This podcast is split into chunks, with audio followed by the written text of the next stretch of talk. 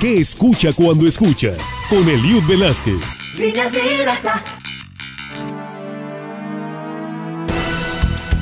Bienvenidos. El pasado 30 de noviembre, a los 94 años de edad, dejó de existir un músico que no queremos decir vivió en el olvido, pero su figura nunca fue reconocida dentro de la música en este país. E incluso me atrevo a decir que fue objeto de racismo.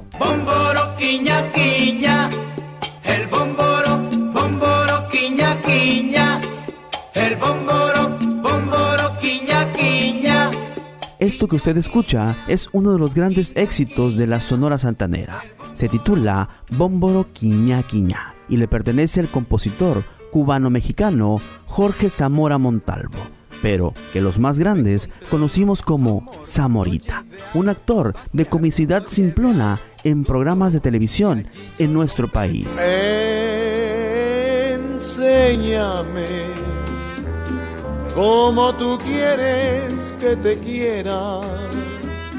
O bien, esta canción se titula Enséñame tú y la escuchamos en la voz del Pachuco de Oro, Tintán, y que demuestra la calidad musical de Jorge Zamora Montalvo Zamorita y que desafortunadamente pasó a segundo término, ya que su trayectoria actoral fue la que más destacó, pero, no sobra decirlo, con papeles secundarios, dejando fuera una figura musical de gran talento.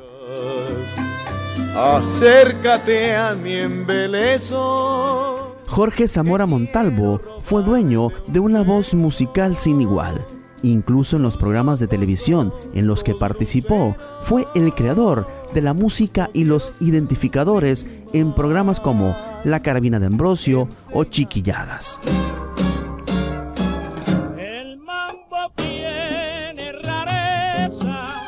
Con su tez de color morena y su singular voz, Zamorita dejó un legado musical que aún sigue en el anonimato.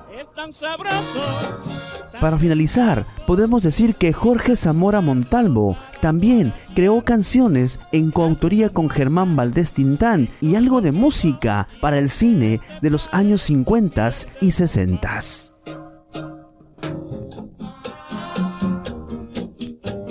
En paz descanse Jorge Zamora Montalvo, Zamorita, y que su trabajo musical se revalorice con el paso del tiempo. Bomboro, quiña, quiña, el bomboro, bomboro, quiña, quiña, el bomboro, bomboro, quiña, quiña. ¿Y usted qué escucha cuando escucha? Mi nombre es Eliud Velázquez. Hasta la próxima. Línea Directa presentó ¿Qué escucha cuando escucha? Con Eliud Velázquez. Línea directa.